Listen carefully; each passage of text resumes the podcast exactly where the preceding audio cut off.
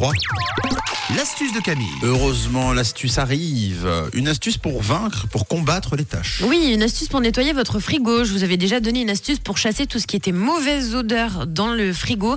Bah maintenant, on va s'attaquer au nettoyage et plus principalement aux tâches. Alors, pour nettoyer votre frigo, vous aurez besoin de papier cuisson, le fameux papier sulfu, oui, qui vous sert bah, généralement que pour le four. Vous allez l'utiliser pour le frigo. Et ça, c'est bien. Alors, avant tout, déjà, vous pouvez utiliser le papier cuisson pour tapisser les étagères de votre frigo.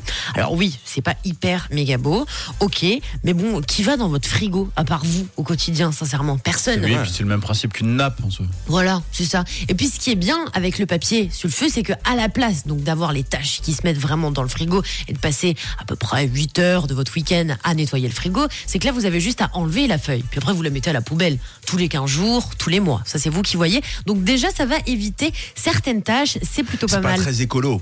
Ouais, On bon. va pas se mentir. Oui. Mais euh, bon, c'est pas mal quand même. Oui, ça aide. Je le ferai. Oui, et puis ça évite surtout de faire plein de dépenses dans les magasins parce qu'aujourd'hui, vous trouvez ces espèces de, de sets de table que vous pouvez mettre dans le frigo en plastique que vous pouvez positionner. Ça coûte super cher. Et bien là, ça coûte pas très cher parce que le rouleau de papier sulfu, on l'a tous dans le placard. Donc comme ça, vous pouvez l'utiliser. Puis ça évitera voilà, tout ce qui est tâches de, de légumes. Les légumes, vous savez, qui pourrissent hein, ou, ou les, les sauces qui coulent dans le frigo. Alors, autre astuce, une fois qu'il est vide, votre frigo, vous allez toujours prendre le papier sulfu. Vous allez faire un petit bout. Vous allez faire même une boulette de papier sulfu. Donc, on le plie dans tous les sens.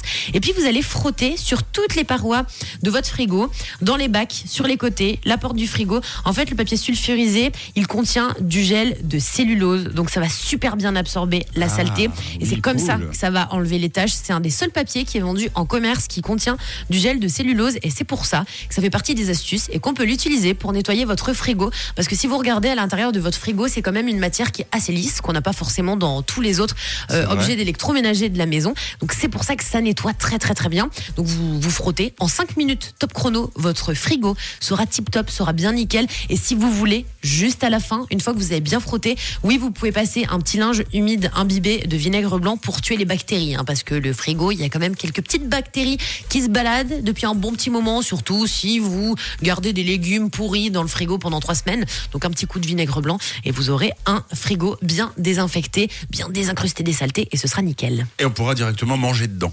voilà. Et c'est Si tu mieux. veux. Et c'est parfait. Merci Camille. Avec Astuce plaisir. à réécouter, bien sûr. Vous le savez, en podcast sur, euh, sur rouge.ch. Vous trouverez le podcast facilement. Il est juste au-dessus du, du, du, du, du cello. Voilà. Du sulfurisé, pardon. Du sulfu. Pas Oui. la même chose. Il est 7h moins 5.